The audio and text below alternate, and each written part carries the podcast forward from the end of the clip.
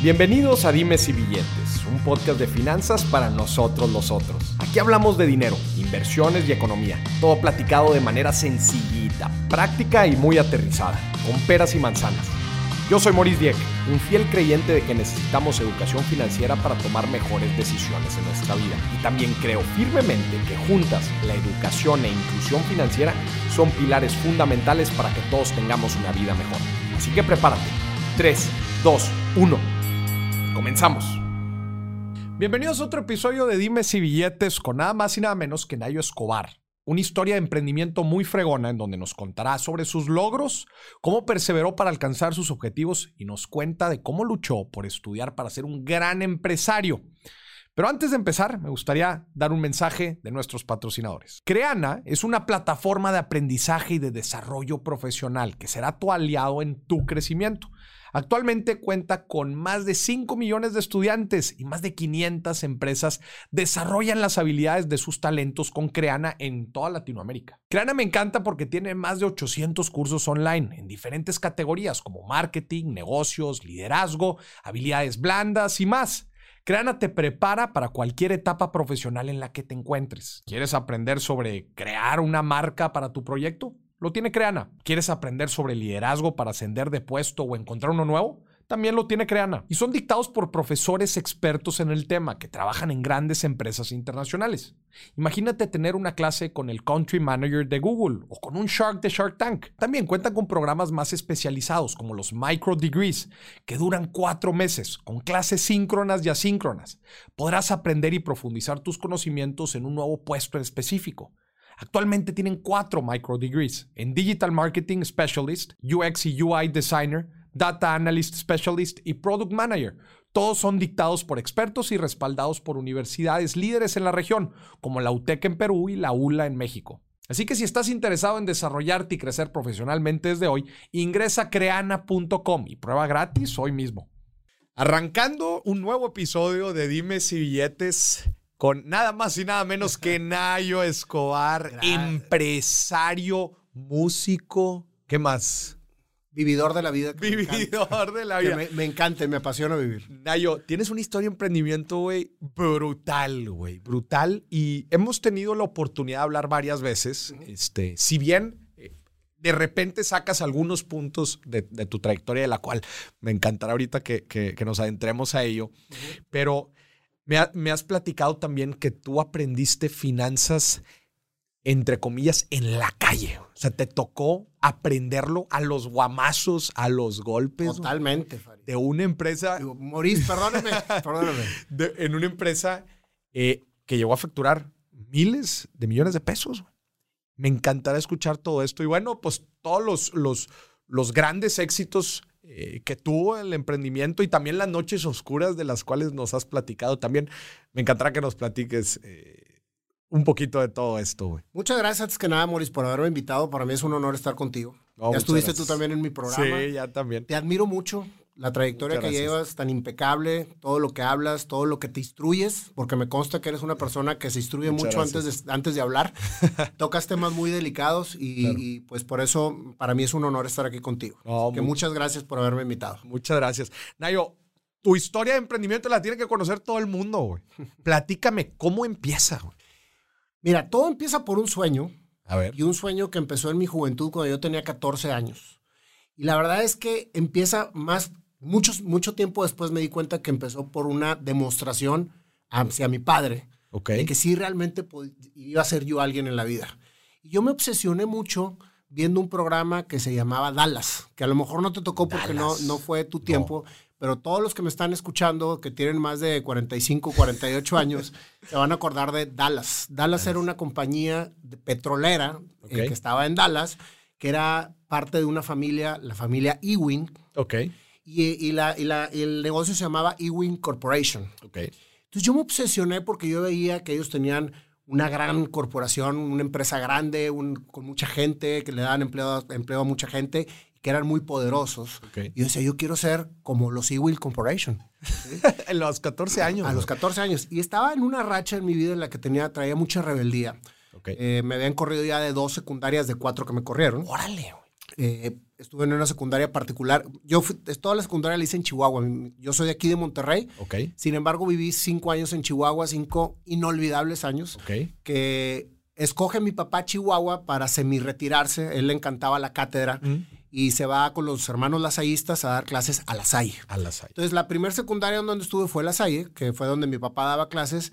Y pues obviamente yo venía del centro de Monterrey, venía de, de ser chavo barrio completamente y llego a una escuela pues completamente elitista, con una sociedad muy etiquetadora. Sí. Era el hijo del maestro. Entonces, pues imagínate todo el bullying que sufrí, ¿no? Sí. Y mi- ¿Estabas en qué? ¿En secundaria? En primero de secundaria. Primero de secundaria. Yo tenía 11 años, precisamente.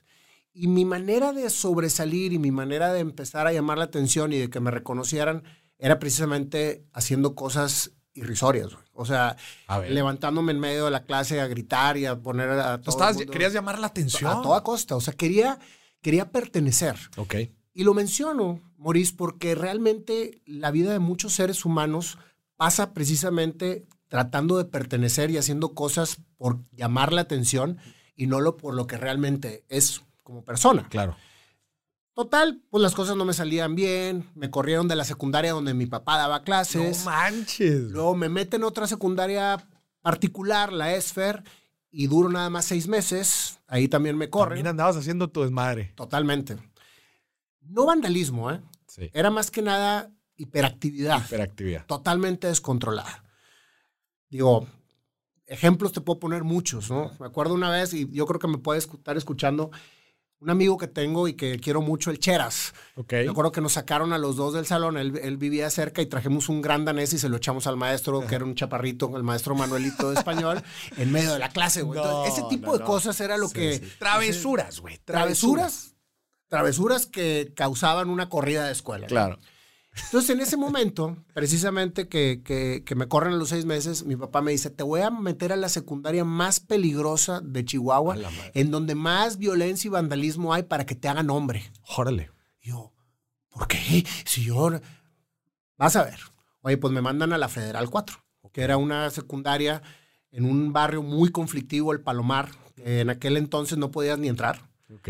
Y yo venía de una colonia bien en Chihuahua, Lomas del Santuario, que, que estaba como a 15 minutos caminando del, del Palomar. Ok. Y me acuerdo que me iba caminando todos los días con mi pantalón chedrón y mi camisa blanca. Entonces ya te has de imaginar toda la raza que me veía caminando hacia la escuela. hombre. O sea, era, era totalmente un bullying. ¿no? Sí, sí, sí. Te, plaqui- te platico todo esto para que veas por qué empezó mi obsesión por demostrarle a mi padre que yo realmente podía ser alguien en la vida. Ok. Por eso empezó lo de Inwill Corporation.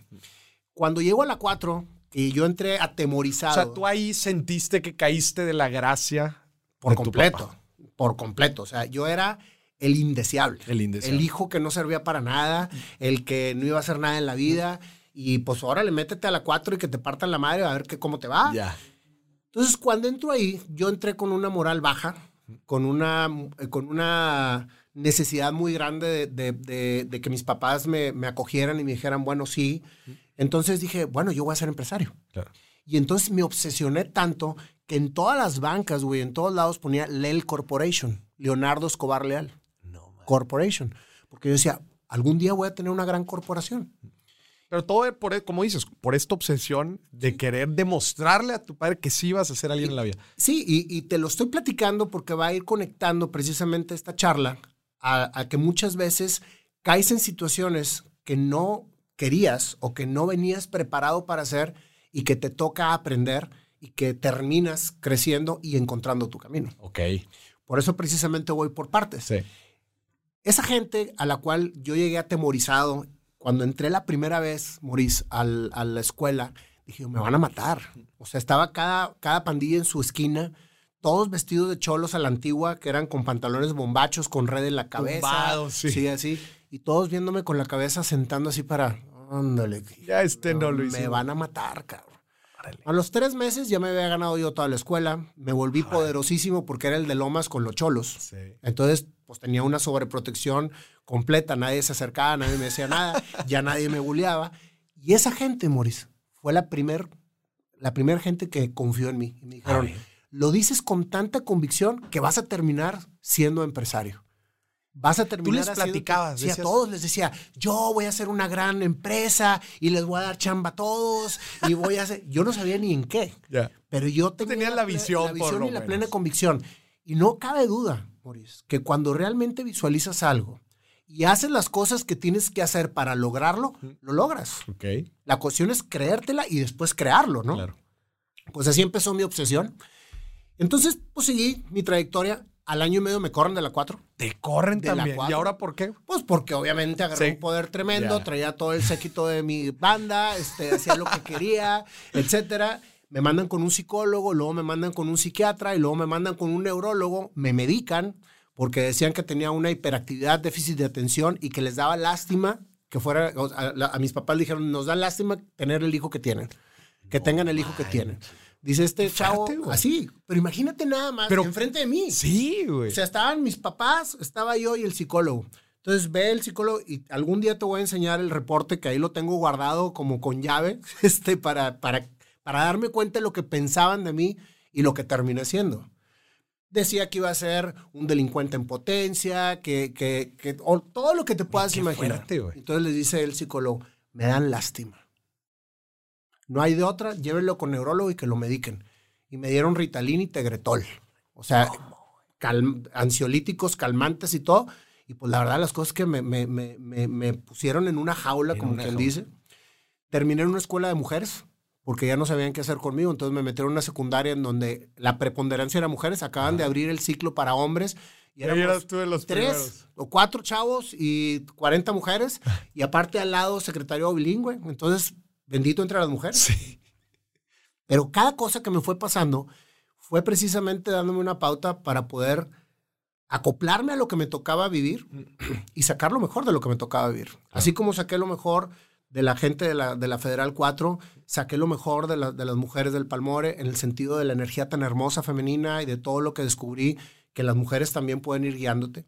Y empecé un poco más a darme cuenta que no iba por el camino correcto para lograr mi objetivo. Ok.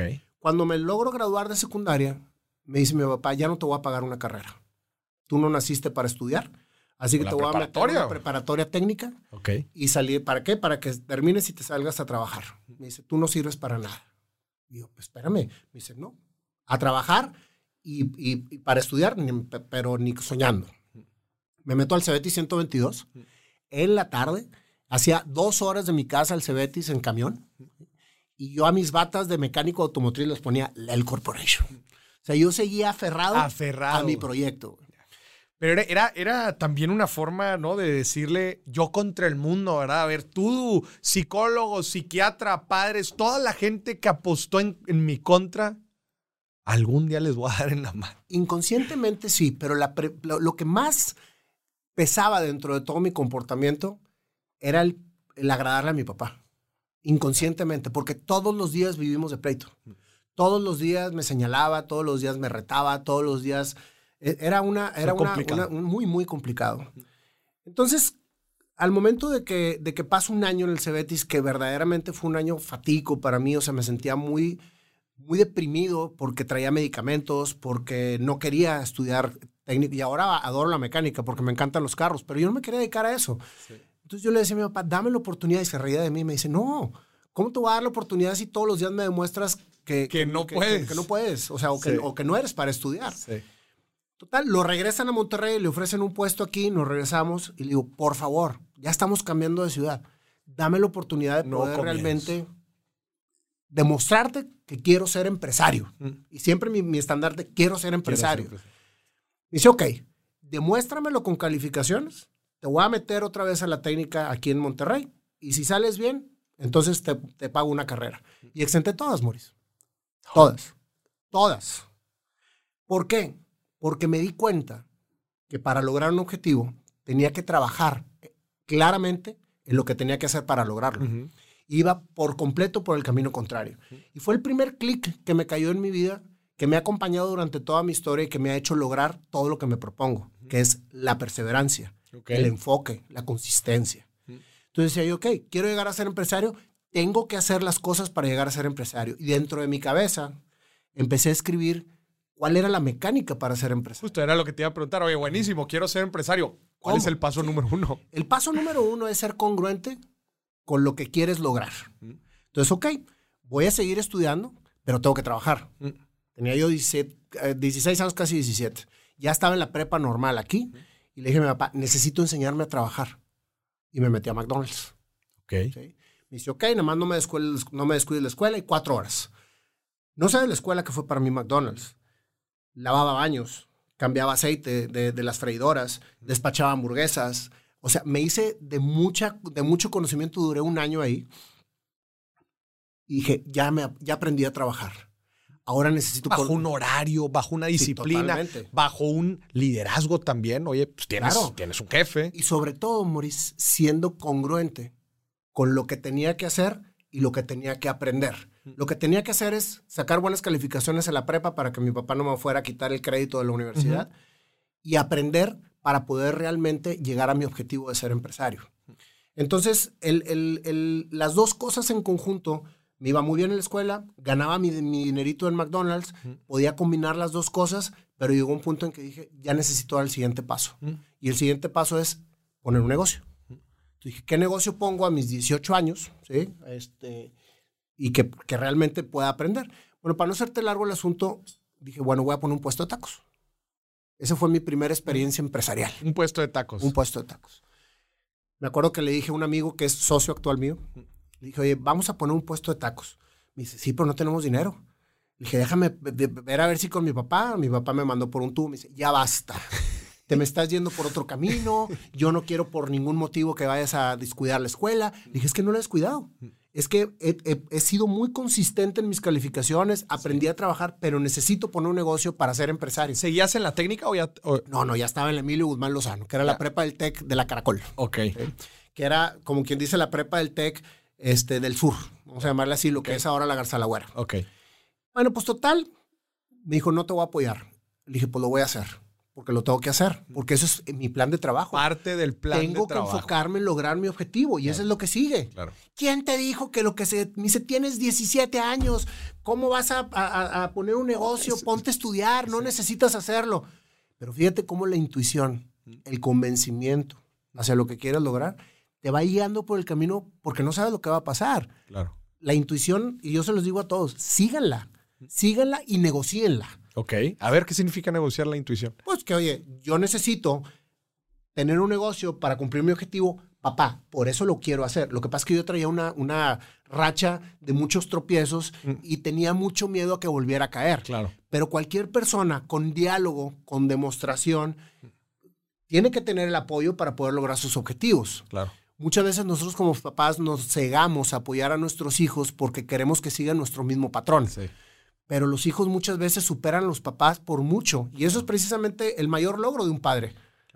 Pero no, no nos damos el tiempo de acompañar y de entender y de escuchar a nuestros hijos. Pero también, justo como dices, o sea, es, es todo un proceso de, de negociación. El, el ejemplo que, que- que más se me viene a la mente también es cuando una nueva generación quiere tomar el liderazgo en una empresa, en una empresa familiar.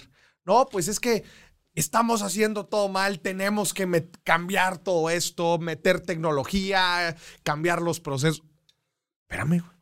sé que es parte del proceso, pero hay que negociarlo también. O sea, justo como, como lo dices, oye, pues yo quería poner un negocio, pues sí, pero vienes dentro de un proceso y para poderlo lograr también hay que tener, hay que negociarlo, ¿no? Totalmente. Por eso te digo que hay que negociar cada una de las cosas que quieras hacer Exacto. con claridad y demostrando los, los- las, las metas y los objetivos. Lo- las metas, los objetivos y también pues con ciertos resultados, ¿verdad? Ah, no, definitivamente. Yo creo que todo es medible y hay que negociarlo con todos los parámetros. Con todos los parámetros, ¿De correcto. acuerdo? Para poder comenzar. Y a ver, entonces tú querías poner tu puesto de tacos, ¿cómo lo negociaste? No, me dijo mi papá, no te voy a apoyar. Y no, no solo no te voy a apoyar, te voy a quitar el carro. Órale. Porque si, si lo Para que vas a te hacer- aplaques. Sí, entonces mis- es la única manera en que te puedo controlar. Y le dije, pues ok, vamos a darle, este, nosotros, socio ya no tengo carro. Me dice, pues yo tengo mi Renaultcito 5. Entonces, este, ¿de dónde conseguimos dinero? Hablo con mi abuelita, eh, mi abuelita Clarita, que era, era la mamá de mi mamá. Y le dije, abuelita, ¿me puedes apoyar? Me dice, mijito, pues no tengo tanto. O sea, tú échale y si te falta algo, a lo mejor yo ya te puedo dar este, el último estirón. Le digo, maja, pues no se me ocurre nada más que, pues vamos a hacer una rifa para sacar dinero. Y me dice, órale, ¿qué rifamos? Y yo, pues mira, vamos a rifar una botella de whisky y un mono de peluche. Ok. Un Hice, mono de hice mi peluche. primer ejercicio financiero para ver cuántos ¿Cuánto boletos tenía que vender, cuánto me iba a costar el premio, cuánto le íbamos a sacar versus lo que necesitaba para comprar el carrito, para equiparlo Claro. y para la primera semana de, de operación. Oye, pues hicimos el ejercicio financiero, todo. Pues teníamos que vender mil boletos. Mil boletos. Mil boletos. Es un chingo. Pues imagínate, güey. Y le dije, pues vámonos todos los días hasta Galerías Monterrey, que era la- el único mall que había aquí en Monterrey en aquel entonces. Y vamos a vender boletos, güey. Yo salgo a las 2 de la tarde de la escuela, a las 2.05 estaba este hombre por mí y nos íbamos a vender boletos a Galerías Monterrey.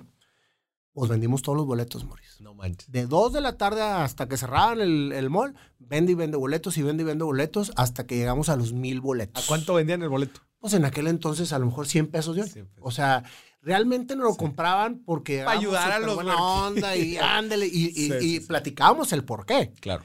Oye, estabas desarrollando ahí también una de las habilidades más importantes de cualquier emprendedor. Vender. Vende Vender. una rifa, güey. Pero fíjate, yo añadiría que es vender con la claridad de lo que vas a obtener. Porque muchos empresarios venden y no ganan. Y ese es el común denominador de mucha gente que pone un negocio sin planeación. Entonces, logramos el hecho. Nos faltaba la primera semana de operación porque, no- porque habíamos... Calcularon la inversión inicial, pero no la primera Y semana. en teoría sí la habíamos calculado, nada más que se nos fue un poquito más alta la inversión del equipamiento. Ok, ya, ya. No contemplaron No cosas. ahí varias cosas y me acuerdo que un eh, era una época de Super Bowl eh, y hicimos, hicimos una taquiza en mi casa con el carrito ya. Y sobre todo pues para probar la máquina, ¿no? Sí, sí, está. claro. Entonces, yo iba a cocinar una semana y Maja iba a lavar y luego la otra semana yo lavaba y él cocinaba. Oye, pues vamos a darle. Nosotros cocinamos para el Super Bowl, se nos llenó y nos faltaba cualquier cosa y fue lo que puso mi abuelita Clarita, que en paz descanse. Entonces, entre la rifa, entre la taquiza del Super Bowl y lo que puso mi abuelita, pusimos el puesto de tacos enfrente de la Garza Lagüera, Ok. que es en Lázaro Cárdenas, donde está la prepa Garza Lagüera. Que ahí hay un corredor, ¿verdad? Donde Sí, se sí, ponen sí. ciertos puestos. En aquel entonces solamente estábamos nosotros y otro carrito. Y otro carrito. Entonces yo decía, ¿cómo logro atraer clientela, güey? O sea, porque ya hay otro carrito que tiene, ya está Claro. consolidado. Entonces yo llegaba más temprano de lo que abrían los otros.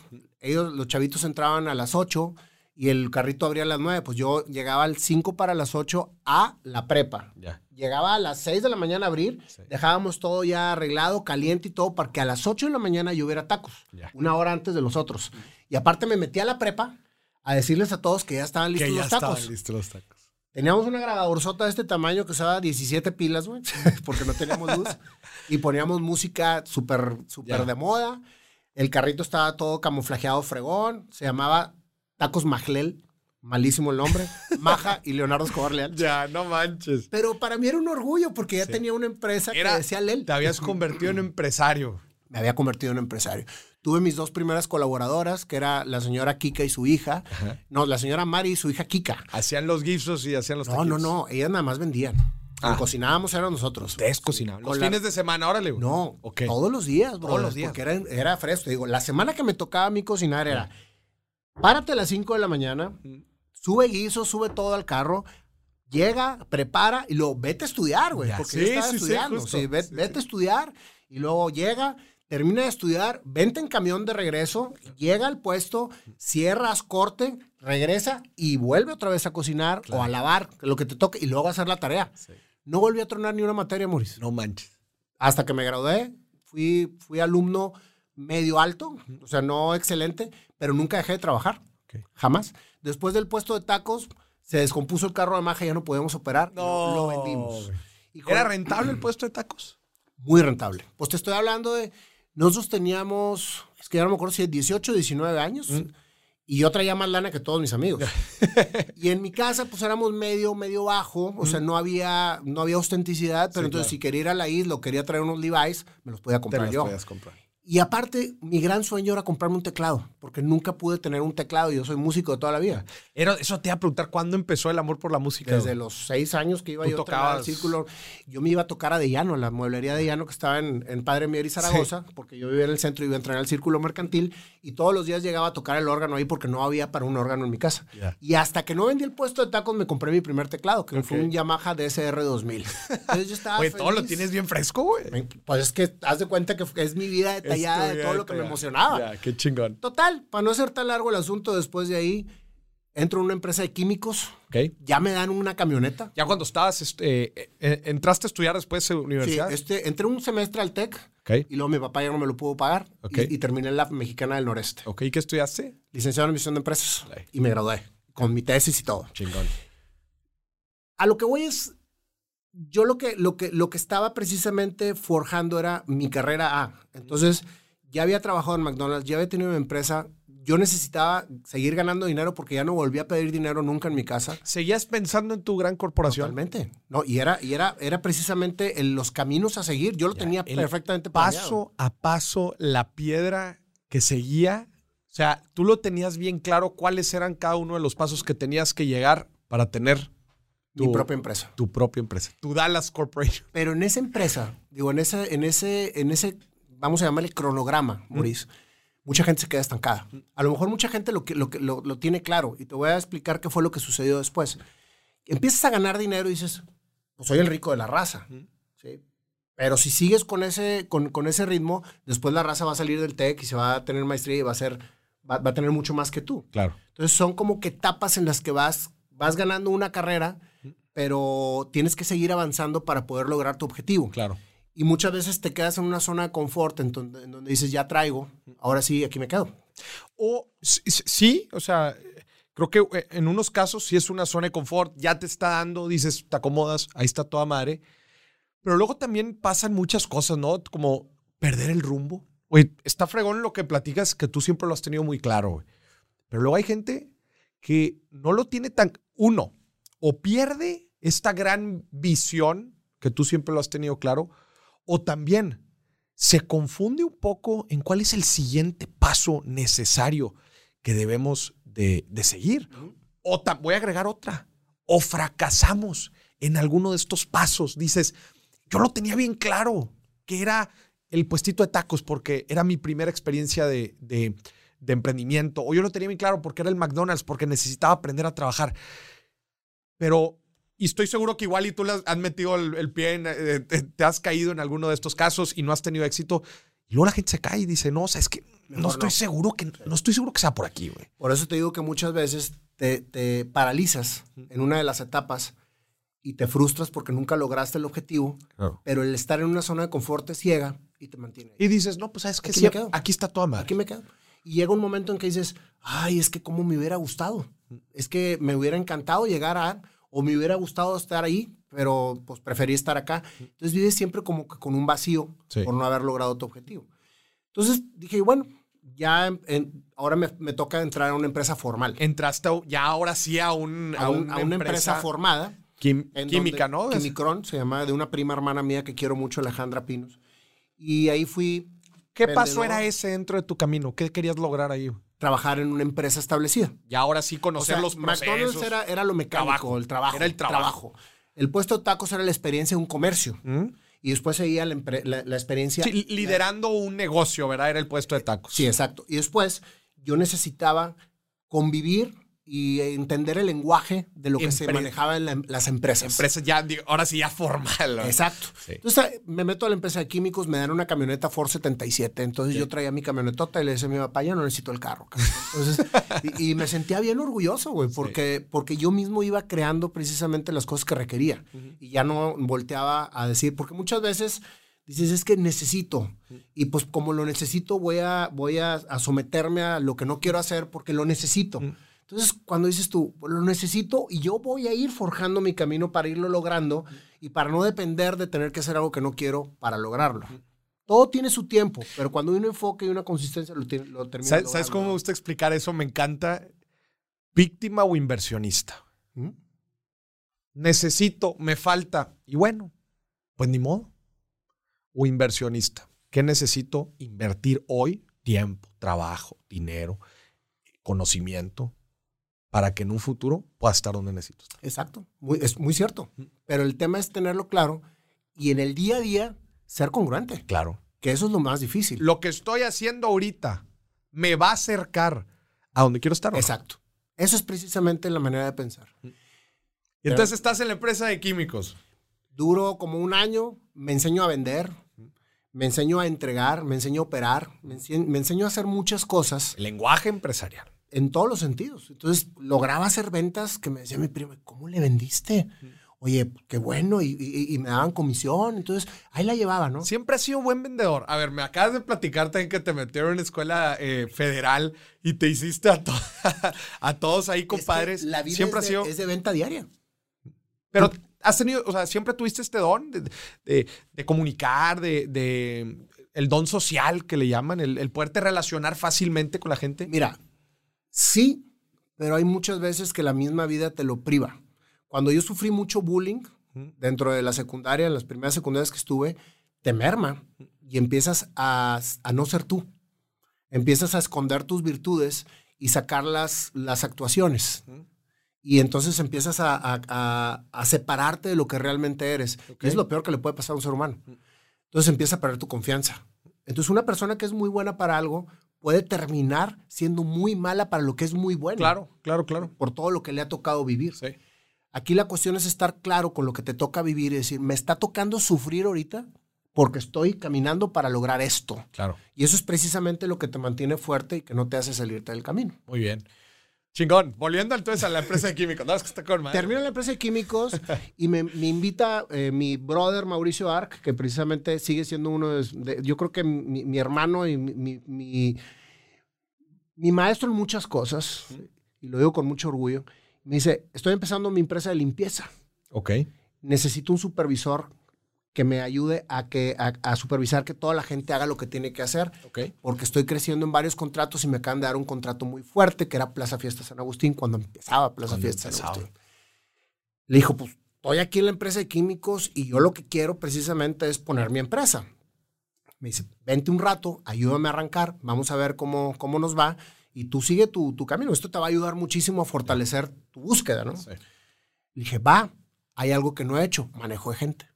Entonces aquí me están invitando a ser No supervisor. tenías gente. eh, eh, Pues tenía dos personas en el puesto de tacos y aquí en la, en la, en la empresa de químicos éramos otros tres. Pero, sin no manejo de gente. Chingón. Entonces dije, ok, esto embona con mi, con mi objetivo. Vamos a darle. Me dieron una Ichiban. Ya cambié de Ford 77 a una Ichiban. y me la mantenía supervisando gente. Aprendí mucho a dialogar y a escuchar. Claro. Porque todos los días llegaba a los contratos y hablaba con la gente, me platicaban cómo estaban, cuáles eran sus, sus disgustos. Y entonces el mantener un buen ambiente de trabajo en una compañía de limpieza es un gran aprendizaje. Porque es un trabajo muy, muy, muy fuerte, muy rudo, Sí. muy, muy desgastante. Entonces el escuchar a esa gente te enriquece muchísimo. Claro. Entonces duré cerca de un año y medio ahí, ya iba a cumplir yo 21 años. Eh, estaba estudiando mi carrera, tenía un trabajo estable. Chécate, güey. O sea, ahí te va. 21 años, que eso también a mí me encanta porque sí lo platico bastante. O sea, tú a los 21 ya tenías todas esas cositas dentro de tu mochila invisible. Todas tus Ya experiencias. eran cinco años de experiencia. Cinco a los años de 21. experiencia. Y no nada más cualquier experiencia, porque alguien podría estar cinco años pues en un solo lugar, en donde, bueno, ya aprendió ciertas cosas, pero bueno, pues ahí quedó. Tú entendías muy bien los pedazos de conocimiento, experiencia que necesitabas, que junto iba a embonar todo para crear. Iba juntando las piezas del las rompecabezas. piezas del rompecabezas. Para ir precisamente forjando Y acá en la empresa de químicos te enseñas a administrar y liderar gente. Más que administración, a vender y a coordinar una estrategia comercial. Coordinar una estrategia comercial. O sea, cada una de las partes me fue llevando hacia lo que terminé siendo. En la empresa de limpieza iba súper bien, me pagaban muy bien, estaba estudiando los sábados y en las noches para seguir mi carrera. Mi papá ya no me la hacía de tos No, pues ya, ya Este- generabas tu lana, ¿no? y era una etapa en la que mi padre eh, había invertido casi todo su patrimonio en un negocio que le fue muy mal. Híjole. pero muy, muy mal. Fue una etapa muy triste, eh, porque yo veía que mi papá y mi mamá se iban todos los días a un puesto que pusieron en un, en un centro comercial que no pegó. Entonces tenían un puesto de snack en donde mi mamá cocinaba y los iban los dos con todo caliente y se regresaban con todo.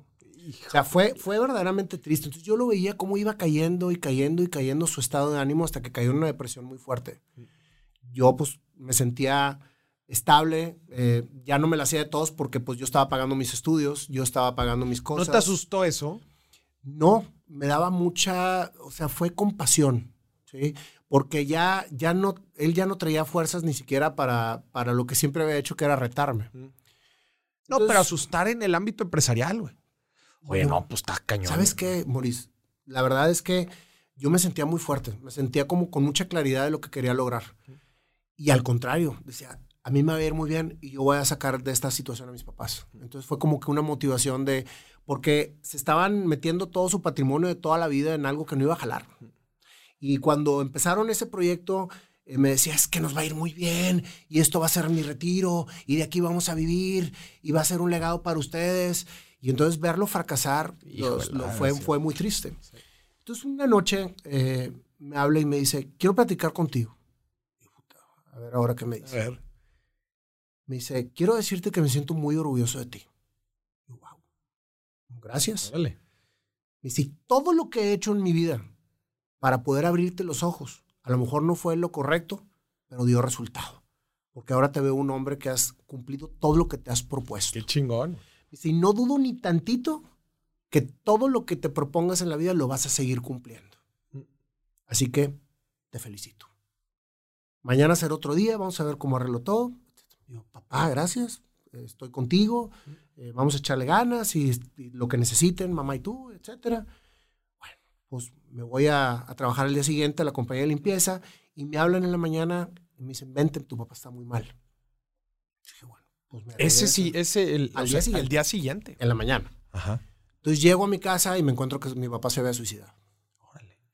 Entonces fue un impacto muy grande. Fue un parteaguas en mi vida, sin duda. Y fue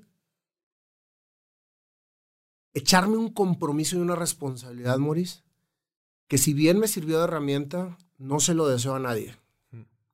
Porque al momento en que yo entro con él, ya después de toda la situación, imagínate un suicidio, con un hermano de 11 años en aquel entonces, eh, en un drama total al momento de llegar a mi casa, eh, le digo a mi mamá, necesito entrar a verlo. Me dice, pues entra, pero pues, está muerto. Entonces cuando entro y, y lo veo, me encierro con él. Y le digo, no critico lo que hiciste ni te juzgo por lo que hiciste. Y puedes irte tranquilo. Yo voy a seguir con mi sueño y con mi objetivo y voy a ser empresario. Y a tu familia nada le va a faltar. Órale. Son palabras muy fuertes, Maurice, porque en ese momento tú estás agarrando la responsabilidad de Claro. toda una familia a los Claro. 21 años. 21 años. Y le dije, te lo prometo. En ese momento me vino una paz tremenda. Lo enterramos. Al día siguiente eh, le digo a mi mamá, voy a poner un negocio formal. Me dice, mijito, ahorita te está yendo bien. Tenemos un año, tres meses de sustento en la casa. Fue lo que, lo que nos queda para vivir de todo el patrimonio. Sí. Tenemos la casita y un año, tres meses para con lo que vamos gastando, Claro. este, La podamos comer. proyección daba hasta ahí. Y el hecho de lo que tú estás ganando ahorita, pues al menos eh, puedes dar algo y, y- y seguir estudiando. Claro. Entonces le digo, mamá, tengo que seguir mi sueño. Entonces hablo con, con Mauricio y con Melesio y les digo, me voy a salir. güey. Me dicen, Nayo, acaba de pasarlo a tu papá. Te podemos Quiero dar un una cambio". promoción. Vamos muy bien. Eh, ¿Qué caso tiene? Digo, es que yo quiero ser empresario. Y ese ha sido mi objetivo, por eso me metí con ustedes. Dice, pero no es el momento. Dije, no, sí es el momento. Porque yo terminé prometiéndole a mi papá que me iba a hacer cargo de mi familia y yo necesito ganar muchísimo más para poder sacar adelante a mi hermano Sí. y para poder sol- sol- solventar los, los gastos de la casa. Pues adelante. Entonces busco a otro amigo que, que estaba terminando su carrera. en el Tec. A mí me faltaba todavía un año de terminar la carrera. Ajá.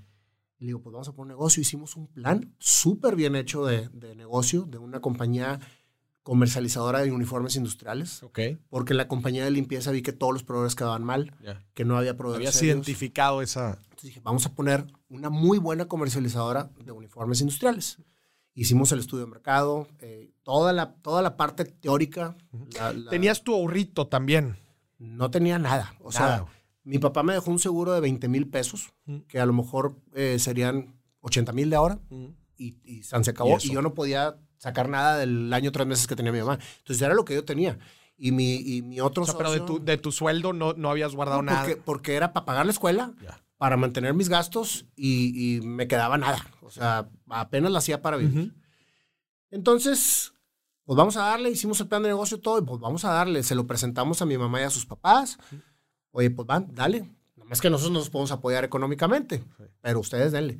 Rentamos una oficinita chiquititita en la Florida, contratamos una secretaria y empezamos a vender como locos, güey. Ya. Sin capital de trabajo. Entonces todo era venta con anticipo, porque teníamos que Y así fueron fondeando el negocio. Así fuimos fondeando el negocio hasta que nos cayó un pedido muy grande. Y en ese pedido muy grande teníamos que elegir si cumplir, porque habían cometido un error en la maquila y se nos había acabado el dinero, o incumplir y, y- y- y ver cómo lo íbamos a hacer. Sí. Pero el hecho de cumplir quería decir quedarnos sin capital y cerrar. Sí. Y decidimos quedarnos sin capital y cerrar. Y nos quedamos sin nada. Yo traía un X11 eh, bien destartaladito, güey. Me acuerdo que iba por Madero y choco. Pérdida total. Y solamente traía seguro contra terceros. No manches. Entonces me quedé en la calle. en la calle. Y a tres meses de que nos quedáramos sin dinero en la casa. Mm. Entonces, ¿ya qué voy a hacer? Chusa, un año después de, Sí. de- ¿Qué voy a hacer? Pues le hablo a Mauricio, al dueño de la compañía de limpieza, mi brother, que dicho sea de paso, cuando murió mi papá me fui a vivir tres meses a su Sí. casa. O sea, fue, eh, eh, ha sido mi compañero de vida. Oye, Nayo, pero a ver, vuélvenos a explicar rápido, o sea, cómo estuvo esa quebrada, nada más para, para entender bien la parte, la parte financiera. O sea, eh, ustedes habían arrancado sin capital de trabajo, puro anticipo. Puro anticipo y con los anticipos íbamos terminando la maquila Correcto. y con los restos terminábamos de pagar a los proveedores. Entonces el 50% era para pagar la- los talleres y las telas Sí. y, el, y el resto era para terminar de pagar impresiones y, y todo lo que necesitaba el producto. El producto. Porque la- las maquilas no te dan crédito. Las maquilas trabajan al día. Entonces yo necesitaba pagarle de, de contado a las maquilas. Entonces cuando sucede esto, teníamos que rehacer todas las prendas So, hubo un error. Hubo un, Hubo un error. Hubo un error. en donde las maquillas no respondieron. Ya. Entonces teníamos que invertir el ahorro que teníamos del capital pues, en eso en y tronamos por completo. Entonces, pues, pues mejor. Y aparte mi amigo, mi, mi- mi- con el que yo estaba, con Rafa Navarro, que es otro de mis hermanos, que Mm. todavía seguimos siendo brothersazos, ya estaba terminando el TEC y ya le habían ofrecido trabajo en Galvac. Híjole. O en- no me acuerdo en cuál, una compañía grande dijo, Sí. brother, pues, yo Me necesito, tengo que ir". yo necesito este, seguir mi camino. Sí. Y pues bueno, entonces ya estábamos en las últimas, traía la presión hasta el fin y choco. Entonces Ya no, está sin carro. no traía dinero ni siquiera para el camión, Mauricio. Entonces pido el teléfono a una ferretería, le hablo a Mauricio y le digo, brother, ya toqué fondo. No tengo ni para el camión. Mi carro se lo acaba de llevar la grúa y es pérdida total. Es pérdida total. Me dice, ahí voy por ti, güey. Total, llega por mí. A ellos ya les estaba yendo muy bien en la compañía de limpieza, eh, en donde yo había trabajado. Y segui- siguieron creciendo. Entonces me dice, mira, güey, tranquilízate y mañana nos vemos en la oficina. Te vamos a proponer dos proyectos. Órale. Y yo, bueno, pues va. Entonces digo, mamá, pues estamos en la calle, nos quedan tres meses. Me dice, estaba vendiendo pasteles mi mamá, en el Jack and güey. Ya. O sea, y de ahí entraba tantito y Ahí luego vendía entraba. Stanhome y así andábamos. Entonces le digo, no tengo carro, pero pues me están ofreciendo un proyecto. Me dice, mijito, nos quedan tres meses Sí. y lo que vamos a tener que hacer es vender la casa, pues para seguir comiendo. Sí. Y nos vamos a quedar sin casa. Hijuela. Vender la casa, Maurice, era sacar a mi hermano Adrián de su entorno de confianza, porque tenía todos sus amigos ahí, era su barrio, y después de lo que había vivido, era otro Sí, fregazo era el otro sacarlo de, golpe. de- de su entorno. Entonces le digo, mamá, nos va a ir bien. Dice, ok, dale. Al día siguiente me fui en camión a Quality Services. Llego y me, y me dicen, a ver, te tenemos dos proyectos. Así se llama la empresa de químicos, Quality ¿Cuál? No, Services. la de la limpieza. Ya, perdón, de, de- de Sí. limpieza. Te tenemos dos proyectos. O abrir una fumigadora o abrir una mensajería. Ok. O sea, eran negocios completamente nuevos. que nos han venido nos han ofreciendo venido y que hemos venido escuchando y ambos dos creo que tienen mucho futuro. Entonces, para no hacerte largo el asunto, me- me- terminamos eligiendo la mensajería. Y yo decía, pues, ¿cuántos sobres tenemos que entregar para que esto sea negocio? El correo era, daba muy mal servicio. La competencia Correos de México. Totalmente. Así era. Así, así fue como empezó. Entonces me dijeron, no te podemos pagar. Te podemos ayudar para los camiones. Pero ponte a vender como loco y te invitamos de socio industrial. Ok. Nosotros invertimos en las cuatro motos, que es lo que tenemos para invertir. Ajá. Te damos la oficinita de arriba de la compañía de limpieza 5x5 y ahí arranca. Y yo, pues, pues ahora le digo a mi mamá, préstame tu carro, traía un surito mi mamá, Ajá. para ir y venir y vender y hacer. Sí. Me dice, bueno, pues no lo, no lo campechaneamos porque yo también tengo que ir a dejar pasteles. Entonces le dije, nos va a ir bien. Yo entré con todas las ganas del mundo, pero con todo el miedo del mundo, Maurice, porque tenía tres meses para llevar dinero a mi casa. Y no tenías otra opción viable cerca, güey. Nada. Entonces, ahí fue la primera vez que hice una proyección de flujo efectivo en mi vida. Mm. ¿Personal o del negocio? No, de la casa. De la casa. Dije, a ver, ¿cuánto necesitamos para vivir, mamá? No, pues tanto. Ok. Para ganar tanto, yo tengo que vender tanto para que mi participación me genere tanto. Claro. Toda la corrida del negocio y luego cómo se conectaba con tu con, lo que, con el variable que tú ganabas y después con toda la necesidad que tenías en la casa. Entonces, tengo tres meses para lograr esta cantidad y necesito vender tanta cantidad de sobres. Eso, güey, es un gran ejercicio financiero, güey. Gran. O sea, tengo que vender tantos sobres. ¿Cómo era el proceso de venta, güey? O sea, vendías por sobre, agarrabas clientes. Mi primer cliente fue Arrendadora Financiera del Norte. Me acuerdo que, para empezar, pues compren las cuatro motos y me dicen, ahí está la inversión, güey.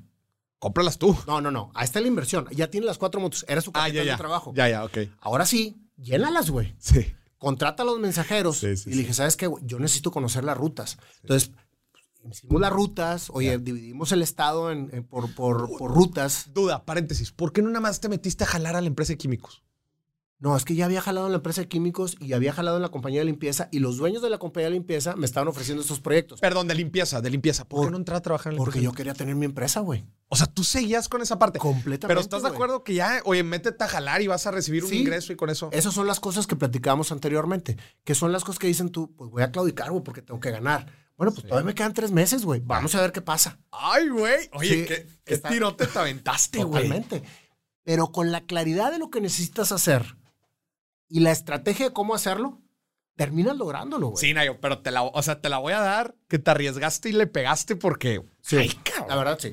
Tres, oye, ¿ves el bottom line en tres meses, güey? y, y deja tú. Sí, dices, bueno, tengo tres meses. Sí, güey, pero si en tres meses no le pegas, vamos a estar teniendo otra conversación porque no tenemos que, con qué comer este, este mes, güey. Pero increíblemente, Maurice, vuelvo a lo mismo. El ponerte una meta clara y el seguir las cosas que tienes que hacer para lograrlos, haces que lo logres. Era, era factible, o sea, ya después de todo el cálculo financiero que hiciste, no, pues necesito, por decir tu número, necesito vender 10 sobres o conseguir a 10 clientes. ¿Era factible? Sí, era factible, te voy a decir por qué. ¿Por qué? Primero, antes de, abrir, antes de hacer todo el proyecto, determinamos cuál era nuestro mercado potencial. Ajá. Y el mercado potencial era 20 eh, clientes. Ok. Entonces, tú cuantificas lo que cada cliente consume, evalúas el, proveedor que le está dando el servicio y, y, analizas sus puntos débiles. Y entonces dices tú, yo le puedo entrar a este cliente con estas particularidades y puedo empezar a, a dominar mercado. Así fue, güey. O sea, tenías bien estudiada la competencia. Completamente. Sí, sí, pero una cosa es decir, güey, yo tengo una oferta de valor mucho más chingona que la competencia, pero bueno, generar la lana que necesito, pues igual y me va a tomar un año o dos años. No necesariamente porque quiera. Yo empecé a. El análisis de negocio empieza por una manera muy práctica y después se vuelve muy complicada. Ok. La primera parte era: ¿cuánto necesito vender? Cuánto voy a gastar y cuánto voy a ganar. Correcto. Y de eso que voy a ganar, ¿me va a alcanzar para lo que yo requiero para arrancar acá? Correcto, correcto. Eso es, eso es lo más simple. Sí. Ya después se empieza a complicar toda esta situación. Insisto, todo ese análisis, toda esa proyección fue más empírica que teórica. Era, pues, ¿cuánto requiero? Sí, sí, sí, sí, sí, claro. Que hay muchos empresarios que así empiezan sus empresas. Claro. El tema es que nunca terminan de ajustar para realmente entender lo que requiere la empresa para crecer. Y nos pasó. Entonces decía, bueno, pues son cuatro motos, voy a contratar tres mensajeros y voy a agarrar una para conocer el modus operandi de la entrega de un sobre. Y yo me agarré toda la ruta de Guadalupe. Entonces, primero, conocer la zona, conocer los clientes, ver el potencial de lo que puedes este, lograr con cada uno. ¿Quién está dentro de la competencia? ¿Qué están ofreciendo y qué vas a ofrecer? Pues el primer cliente cayó a los 20 días, que fue arrendadora financiera del norte, 3.800 sobres. ¿De cuántos que necesitabas? Creo que eran como 100 mil en aquel entonces. Por eso, gacho, pero estás hablando que a los 20 días llegó el primer cliente, güey. 3.800 sobres. 3.800 sobres de 100 mil. ¿Qué te daba valor para decir, no, pues me que quedan- tenía claro cuánto valían los otros clientes. Yo tenía que experimentar con un cliente pequeño, ¿Y qué fue este? que fue este, para probar la maquinaria. Ya, chingón, ¿sí? chingón. Entonces dije, oye, pues me voy a Guadalupe. ¿Cuál es el promedio de entrega que tiene un mensajero día a día? ¿Cómo divides las zonas? Eran puros sobres, ¿verdad? puros sobres. Pero el tema es, Maurice, que cuando eres pequeño, es muy grande la ruta. Cuando empiezas a crecer, se achican las rutas y se haces más eficiente. Sí, Pero aprovechas economías de escala. Oye, pues empezamos, generamos la entrega, quedamos súper bien, oye, muy bien, te recomiendo con tal, oye. ¿a quién tienes de, de contactos? Oye, empezamos a, y cae Banca Cremi, en aquel entonces, y después cae Banco del Atlántico, Ajá. te estoy hablando que todo esto en un periodo de tres meses. Tres meses. Tú, te- tú tenías el, relojito sí, aquí, güey. El cliente que nos vino, haz de cuenta que a dar el primer boost fue Electra. Electra. Todos los estados de cuenta Electra. Y ahí crecimos de cuatro motos a 15 motos. No, man. Compramos unas Yamaha 135 En los primeros tres meses, en los primeros tres meses. ¡Pum! ¿Le pegaste a tu objetivo? Entonces dije, ya. Y a los tres meses güey, empiezo a recibir ya la, la remuneración para empezar a arrancar. Le dije mi mamá, papá está arriba. No, y todo lo que... Entonces fue toda una revolución porque la mensajería empezó a, a- haz de cuenta que a crecer en las mismas oficinas de la, de la limpieza, güey. Sí, sí, sí. Y entonces cayó Cablevisión y Cablevisión era 200 mil. Sí. O sea, y entonces empezó a crecer de una manera totalmente inesperada. Ya. Entonces, pues olvídate. ¿Qué hacemos? ¿Y, y- y cómo nos organizamos? Y entonces ya le entraron también Mauricio y Melesio, que estaban muy inmersos en la compañía de limpieza. Dijeron, oye, bueno, pues se me hace pues, cacao, güey. entonces, Pero empezamos a descubrir cómo llevar una compañía de mensajería. Fue totalmente empírico, güey. ¿Cómo, ¿Cómo nació la idea? Porque hacía daba muy mal servicio el correo y todos decían, necesitamos entregar más rápido. Y había dos mensajerías. Ya, o sea, pero fue mera necesidad de la empresa de limpieza.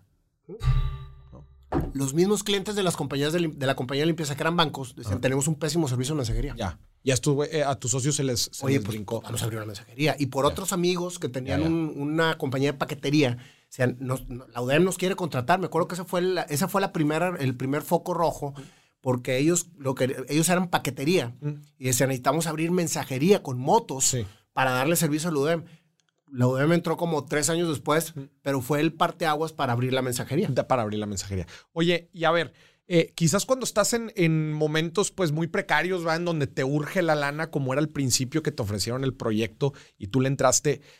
O sea, me, me quiero concentrar en la parte de, la- de tu relación con socios. ¿verdad? Cuando estás tú en una situación compleja, muchas veces aceptas lo que caiga, ¿va? Y es de que, güey, pues no, no tengo de otra, ¿va?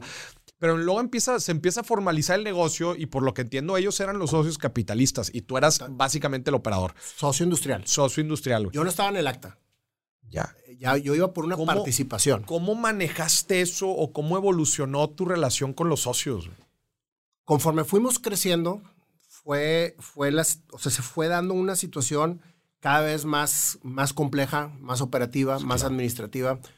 Eh, se fueron dando las cosas, por ejemplo, a los, al año que abrimos la compañía, requería un sistema de control. Y invitamos a Maja, que es mi socio actual y que fue socio de Quality Post y que era mi socio del puesto de tacos. Del, ah, no puede Sí, ser. güey. vuelve otra vez a la escena. Vuelve a la escena. Entonces decimos, oye, vente a desarrollar el sistema porque él es un coco para todos los sistemas. Necesitamos que desarrolles. Y después de que nos, oye, pues vente a trabajar con nosotros. Oye, pues te damos participación. Ya. Oye, pues éramos 35, 35 y 30. Así estaba, así empezó Quality Post. 35, 35 y 30. Tú Así eras era. el 30. Yo era el 30, que era el socio industrial. Entonces eran Mauricio 35, Melesio 35 y yo 30. Así empezó todo este tema. Ujú. Cuando entra Maja, diluimos cada uno la parte proporcional Ujú. para darle a Maja una Entrada. participación. Ok, que era una participación menor, pero una participación, y entra Maja a operar. ok. Entonces Contigo. ahí fue cuando dividimos y cuando empiezo precisamente a ser financiero por accidente. Ok. Alguien tiene que llevar la administración, ya es un monstruo esto, en aquel entonces pues ya, ya teníamos 125 mensajeros, ya estábamos entregando 300 mil O sea, sobres. Lo- o sea, a ver, vamos a, vámonos, al- al- a, vámonos a los números. Los primeros tres meses, ¿cuánto estaba facturando la empresa? híjole, pues fue hace 25 años, Ya. 30 años, pero, Estás hablando que a lo mejor en aquel entonces 700 mil pesos. 700 mil pesos. Por poner, o sea, Sí, sí, trato sí. de recordar más o menos de cómo estaba. ¿Y al año? Al año ya estábamos arriba del millón. Ok. ¿sí? Yo me compré un Thunderbird. Eh, estaba, haz de cuenta que nos estábamos metiendo todo el flujo efectivo. Chingado, güey. Que es un error. O sea, y, y Pero a también- ver, pero pagabas obviamente lo de la casa. güey. Ah, no, claro. O sea, Con el desde, extra. desde ese entonces hasta el día de hoy, Maurice, no he dejado de, de ver por mi casa. Ya, Hasta el día de hoy, todavía ahorita. ya, qué chingón. O sea, a mi mamá, gracias a Dios, nunca le faltó nada. Nunca le falta nada. A mi hermano Adrián nunca le faltó nada. Mi hermano Alfonso, que vive en Chihuahua, que también este, trabajó en Quality Post, eh, ha estado siempre al pendiente, pero él tiene su vida hecha en Chihuahua. Ya. Entonces, ha sido una historia bien bonita en todo lo, en todo lo que ha trascendido y todo lo que he aprendido. Porque pues, me hice administrador, después empezó a crecer más la compañía. Eh, yo llevaba la administración, Maja llevaba la operación, entre los dos llevamos todo y Mauricio y Melos estaban metidos en otros negocios. Crece cada vez más la compañía, ¿Llegaron a facturar qué? Eh, pues mucha lana. mucha lana. O sea, y, de- y sigue facturando. O sea, es una compañía grandísima. Es una compañía de más de 3 mil empleados o- actualmente. Güey, o sea, qué y- y maneja un- una barbaridad. ¿Cómo le hiciste, güey, para... O sea, como dices, güey, tú no eras financiero, güey. ¿Cómo le hiciste para aprender la Ese marcha, es el tema. Empezamos a dividir las, las, las actividades de cada uno para hacernos responsables cada uno de lo que teníamos que hacer. Correcto. Y en un principio, pues estábamos como que medio de todólogos, pero a mí me tocaba la administración, los recursos humanos, eh, todas las compras, todo, todo esto. Amaja se llevaba la operación, los sistemas, y Mauricio y Melesio nos coachaban a cada uno, cada uno en su tema. Mauricio eh, es una persona que, que- que tiene mucho conocimiento también y me iba más o menos ahí encaminando, pero llegó un momento en que la empresa creció tanto, Maurice, que decíamos, ¿qué vamos a hacer? Y de repente llega un contador y nos dice, están quebrados no tienen flujo efectivo, Flujo, güey. le deben a muchos proveedores, tienen, tienen muchos, mucho que pagar. Me dice, huyan. De plano, Yo, güey. ¿cómo? Sí, o sea, es, es una barbaridad. Pero de la noche a la mañana... Porque pues empezaron a fallar los flujos, Ya. todo el mundo con sus carrazos, güey, todo el mundo con sus No puede ser, Y pues obviamente el flujo efectivo no estaba bien calculado. Yo no tenía conocimiento puro de lo que, de lo que estaba pasando. ¿Esto a los cuántos años de operar? Eso fue a los cuatro o cinco años. Cuatro o cinco años. O sea, no calcularon lo que estaban sacando, güey, para, para hacer la proyección de flujo de efectivo para ver la lana que iban a necesitar. Se empezaron a apretar los pagos. Sí, yo me caso en el 98, ¿sí? Y empezamos en el 93. Fueron cinco años después, porque me acuerdo que el- mi primer aniversario fue la noticia. En mi primer aniversario de bueno, entonces era el 99. Ya. Y nos dijeron, "No, espérame, espérame, vamos. Entonces ahí ya se transforma toda la compañía y empieza a haber cambios en donde ya nos encasillamos cada uno ahora sí 100%, En, su, en- 100%. en su actividad y a mí me encasillan en administración y finanzas. Entonces, entiendo lo que sucedió. Empezamos a hacer un chorro de cambios entre, entre los, porque ya nada más nos quedamos Mauricio, Maja y yo, y Melesio se queda con la compañía de limpieza. Ok. Entonces empezamos a hacer un team en donde Mauricio agarra la dirección de la compañía, yo agarro la administración, las finanzas y el recurso humano y Maja la operación, pero ya en un conjunto de actividades y responsabilidades. Ok. Y ahora sí, empezamos a entender el negocio. Ok. Una vez que estábamos abajo, lo sacamos adelante, obviamente. ¿En qué la habían regado, güey? Mira, número uno, en que el flujo no es utilidad. ¿sí? El flujo es una cap- Flujo. un flujo, o sea, y es, es operación. Sí. Entonces, tú tienes que tener perfectamente bien claro cuánto genera tu utilidad y en los periodos que lo genera la empresa. Porque ese es también una- un error en los que caen todos los empresarios. Una cosa es decir, voy a ganar dos pesos de lo que estoy vendiendo, a otra cosa es tenerlo en la cuenta. Claro. Es Clara diferencia entre el estado de resultados que mide la rentabilidad y el flujo de efectivo que te mide cuánta lana tienes en la bolsa. Completamente. Entonces, ahí fue cuando dije, va, pues, esto es, o sea, tenemos tanta pérdida, esa pérdida requiere tanta generación de rentabilidad para poderla abatir y con eso vamos a otra vez optimizar nuestro capital de trabajo. Entonces hicimos una proyección, nos ajustamos las salidas de dinero, quedamos cada quien con lo básico que se requería para poder seguir viviendo, ¿sí? y entonces todos los sobrantes los empezamos a capitalizar y empezó a salir toda, toda la deuda. ¿no? Pero a ver, Nayo, vamos a rascarla ahí. O sea, sí, te fuiste muy general, güey. lo, que, lo que hicieron mal este, fue el no entender que el flujo no es utilidad. Pero ¿qué pasaba? O sea, eh, pues, entonces, ¿qué hacían? O sea, ¿qué hicieron con el flujo? ¿Qué pasó con la lana? Este, Teníamos, ten- o estamos sacándole a la compañía ingresos personales que a lo mejor no, no, no eran todavía O sea, eh, la- suficientes. Ya. ¿sí?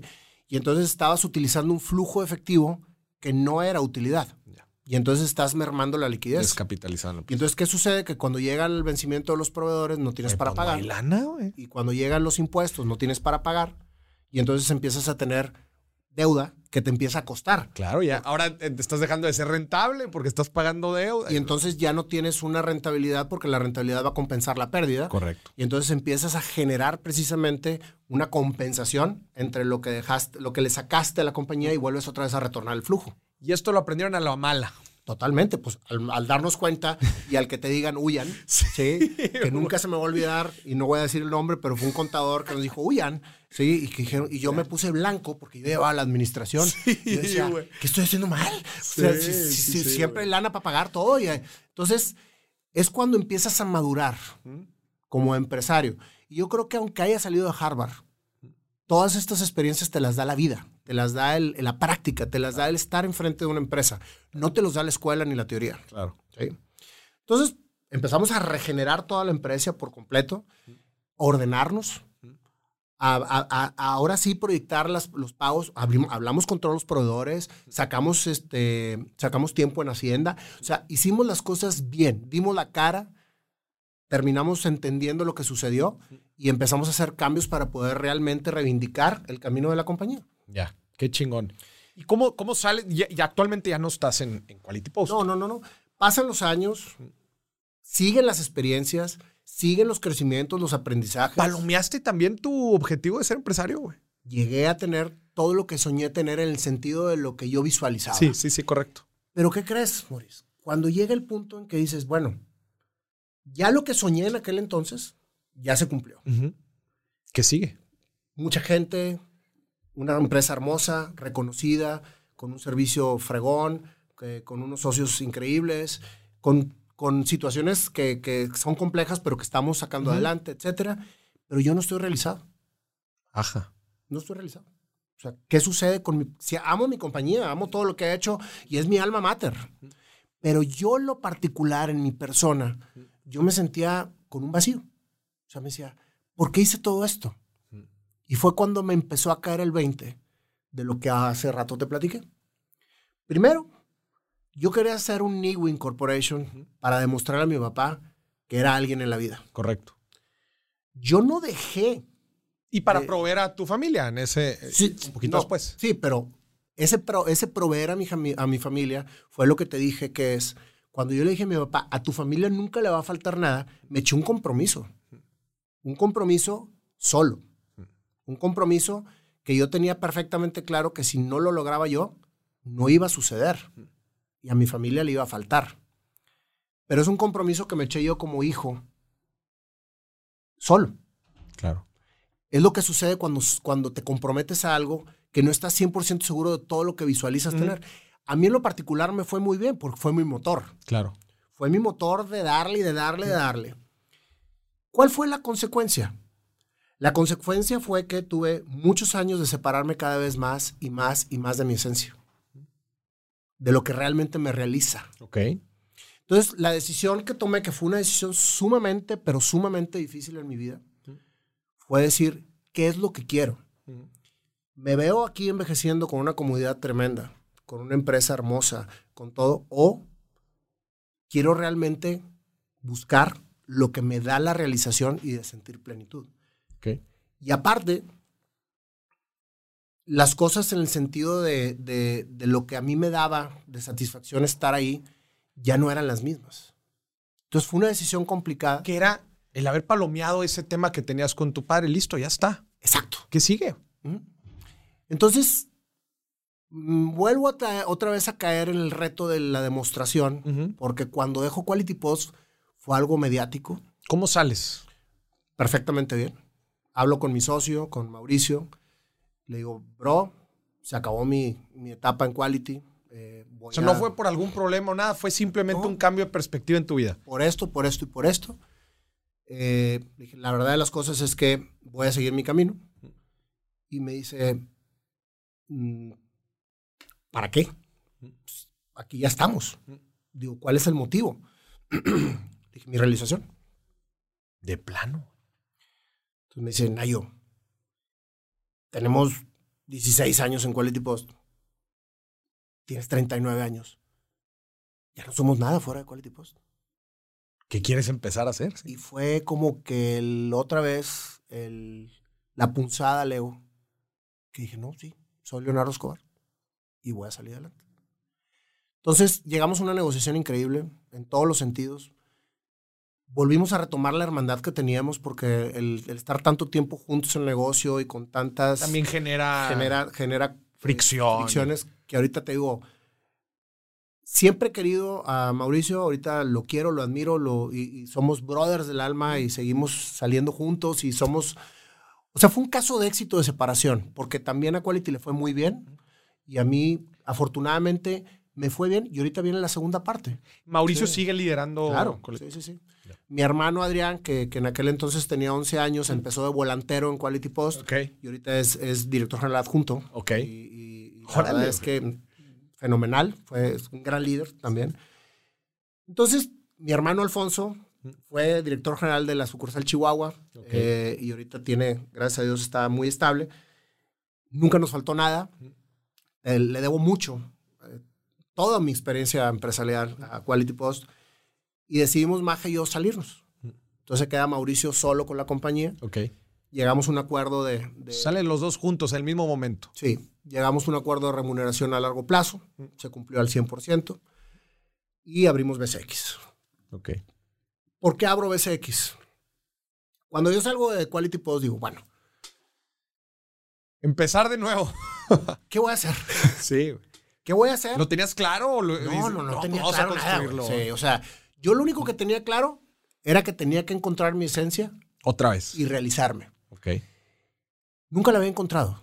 La había dejado de cuando era niño, Moris. ¿Y cómo la Todo lo demás fueron puentes y puentes y puentes que me fueron llevando a terminar ahorita, que ya la volví a encontrar, que es mi esencia. A ver. La pasión, vas, y, e- y eso lo, lo- lo acabo de terminar de entender, porque ha sido todo un proceso Todo de proceso. entendimiento, en donde las pasiones son varias. Para mí mi pasión era ser empresario en el momento en que yo quería ser empresario, Claro. pero yo no sabía hacia dónde me iba a llevar ese camino. Y en el momento en que llegas a la meta, dices, ya llegué, ¿y ahora qué? Ahora que sí. Y después vuelve otra vez a generarse otra pasión. Sí, tienes que es el otro- motor. exacto, Y entre, y entre ese momento entró la pasión del deporte que me ha acompañado desde los cinco años y el momento más difícil de mi vida empresarial, que fue la decisión de tomar, la, la decisión de salirme de Quality Post, yo hice un Ironman, que era totalmente escaparme Sí, con el, con el depor- con el deporte, Claro. que gracias a Dios fue algo positivo. Claro. Entonces, en el momento en que digo yo, bueno, ¿qué voy a hacer? Traía la daga bien metida de decir, no somos nada fuera de. O sea, te quedaste con esa parte. Sí, pero es lo que nos pasa a muchos y que ahora entiendo, que te hace hacer cosas que quizás no tenías que hacer, pero que las haces nuevamente por demostrar. Yo no tenía nada que demostrar, absolutamente a nadie. A quien tenía que demostrar ya estaba muerto, Sí. que era por, por lo que había hecho toda mi carrera Sí, claro, empresarial. claro, claro. Entonces, ¿qué seguía? Pues seguía demostrarle a la sociedad que yo podía volver a meter un jonrón. Entonces, Ay, güey. Qué fuerte, güey. totalmente. Entonces, empiezo con un proyecto Ajá. llamado Business Connection, Ok. en donde yo decía, pues lo que voy a hacer es digo, salir realmente con mucho expertise. Nunca acabas de aprender, diga, no pero con mucho expertise, después de 15 auditorías del Seguro Social, de Hacienda, eh, análisis financieros, proyecciones, muchos errores, muchos aprendizajes, pero me hice financiero. Y te leo perfectamente bien todo un estado de resultados, unas balance, una proyección, unas finanzas, un- una posición, todo. No es mi pasión, pero la conozco. Correcto. Dije, con este aprendizaje que tuve, voy a asesorar a empresas y les voy a invertir Ok. sin que, sin permitir que cometan el error de gastarse lo que no tienen.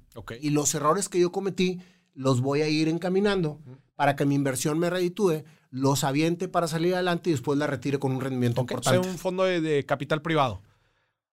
que era de nosotros, de Maja y mí. Sí.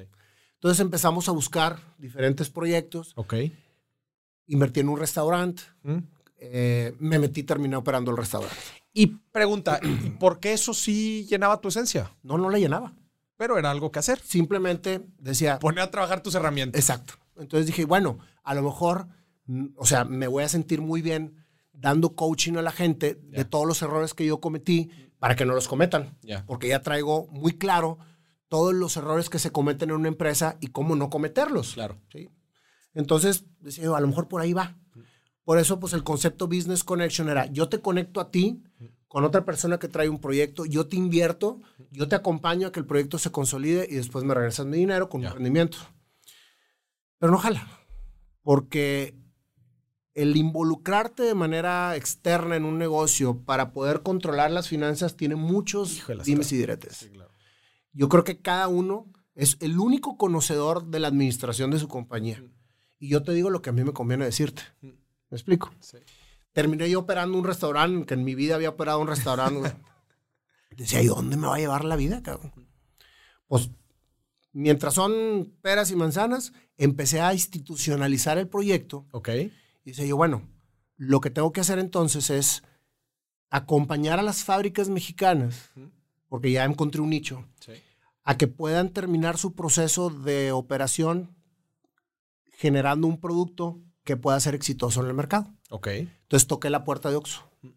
Les dije, quiero desarrollar proveedores y quiero desarrollarme yo como un desarrollador de proveedores. Ah, me dice, pues hay un programa, etcétera, con el currículum que traes, bienvenido. Eh, y entonces empiezo toda la parte de BCX. O sea, Ok. Business Connection se vuelve BCX, BCX. Trading Company. BCX Trading Company empieza precisamente con una muy buena relación en Oxxo, haciendo diferentes experimentos que ellos me pedían en el mismo giro que yo quería. que yo de quería proveeduría. De proveeduría. Y me terminé especializando en desarrollo de productos, obteniendo licencias para poder eh, mercadológicamente llevar el éxito a los productos Ok. y me hice un experto en manejo de licencias. Ya. Entonces, actualmente Disney, Marvel, Star Wars, eh, Nickelodeon, etcétera, en las divisiones que se fueron abriendo precisamente para poder entrar al mercado del retail. Al al mercado con, con Oxxo. Entonces, encontré una fórmula, Maurice, muy práctica en decir, soy desarrollador de producto. Eso está entre el fabricante y el comercializador. Entonces yo voy a desarrollar el producto, voy a comprar la materia prima, voy a comprar el molde, voy a ser dueño de la licencia, voy a comercializar y el punto de venta es mío y le voy a dar trabajo al fabricante. Ya. Y esa fue la fórmula que trabajó. Ok. Entonces yo tenía mejores precios que la fábrica, porque si tú un huevo de plástico, si lo ves en Oxxo, que es, es uno de mis productos que más vendo, si tú lo desmoronas, trae una imprenta, trae una banda de garantía que hace una etiquetadora, trae un pedazo de plástico. Te volviste muy eficiente integrando Sí, todos esos. porque a cada uno se los compraba por Ya, separado Ok. y la fábrica me inyectaba. Entonces, con eso terminaba de consolidar el producto Ya. y lo hacía realidad. La fábrica me cobraba por cada uno de los procesos. Sí, claro. Y yo tenía una generación extra de rentabilidad por cada uno de los procesos. Claro. Y me volví muy eficiente. Qué chingón. Entonces, así empezamos a abarcar el mercado. Te podría hablar de BSX cinco horas, Mm. sí, pero para resumir el tema, es un mercado muy rudo, es un mercado que requiere muchísima capitalización y empezamos a crecer y a crecer y a crecer, en donde las cosas iban muy bien, pero hay algo que terminé de entender en una época que nadie entendía, A ver. la pandemia. Híjola. Se me vino, Se una, se me vino una tormenta perfecta. Mm. ¿sí? Primero, yo vendo dulces con juguete, juguetes, Sí. alimentos, accesorios y ropa. Son mis cinco divisiones. Sí. Las cinco divisiones no se vendieron en pandemia. Nadie las compraba. Híjole. Y yo tenía una cantidad de inventarios para poder surtir Sí. toda la parte que me demanda mis, mis, mis proveedores, digo, mis clientes. Porque aquí la cadena de abasto hace toda la diferencia en la rentabilidad final del proyecto. Claro, claro, claro. Tú llegas tarde, te cobran fill rate. Y ese fill rate te truena la rentabilidad y aparte te da pérdida. Sí. Entonces tú tienes que estar preparado siempre con inventarios, por eso requieres mucho capital. Claro. Pero cuando no se vende, Imagínate. Entonces, ¿qué fue la tormenta perfecta del 2020? Se me cayeron un 90% de las ventas. no, hombre. En octubre, el gobierno, en plena pandemia, saca el que tienes que etiquetar todo el producto que tenga alimento y personaje con la mentada NOM, con los rombos. Y tú ya la tenías etiquetada. No, yo ya tenía todo en, en punto de venta. En punto de venta, o sea, para atrás, güey. Entonces, imagínate nada más 19 mil tiendas No, de Oxxo, más Walmart, más 7-Eleven, más qué locura. todos los clientes que tenía, tenía que retiquetar o recibir el producto, retiquetarlo y regresarlo. Ya no tenía capital. porque las ventas estaban al 90% caídas. Tenía un inventario de más de 40 millones de pesos. O sea, estaba en una verdadera tormenta perfecta. Entonces decía yo, ¿dónde quedó toda mi experiencia y mi sabiduría, cabrón? En algo que no conozco. Y así como me pasó a mí, le pasó a muchos Sí, sí, empresarios. claro. Es que como dices, se te juntó la tormenta perfecta. Totalmente. Fue pandemia, el retiquetado.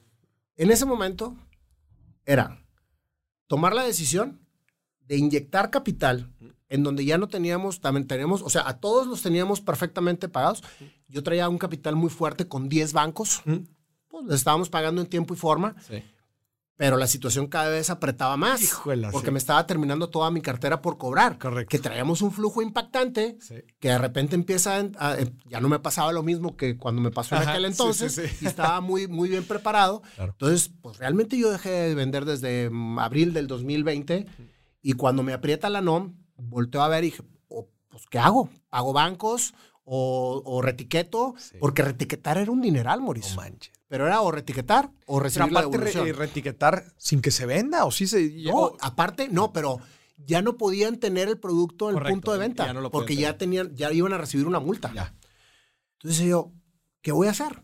Entonces vendí activos, ¿sí? vendí varios activos que tenía financieramente. porque ¿no? tenía que inyectar dinero Sí. para poder solventar el pago de proveedores y el cambio de las etiquetas. Sí, correcto. Entonces yo, pues, esperando, con la esperanza de que en enero las cosas iban a mejorar y se iba a empezar a incrementar la venta, iba a sacar todo el inventario que tenía Sí, sí, sí, y entonces iba a recuperar mi flujo de efectivo y iba a empezar otra vez a navegar.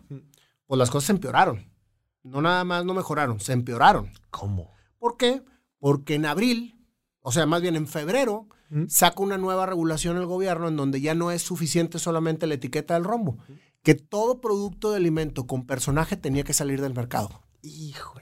Con personaje. Ah, ya, es que no. Sí, cierto. por las sí, cierto. licencias. Sí, ya no podían, eh, ya en los alimentos no pueden estar los. Yo tenía 40 millones de pesos de inventario, más güey. todo lo que tenía dentro del, dentro del retail, que era todo mi producto exhibido.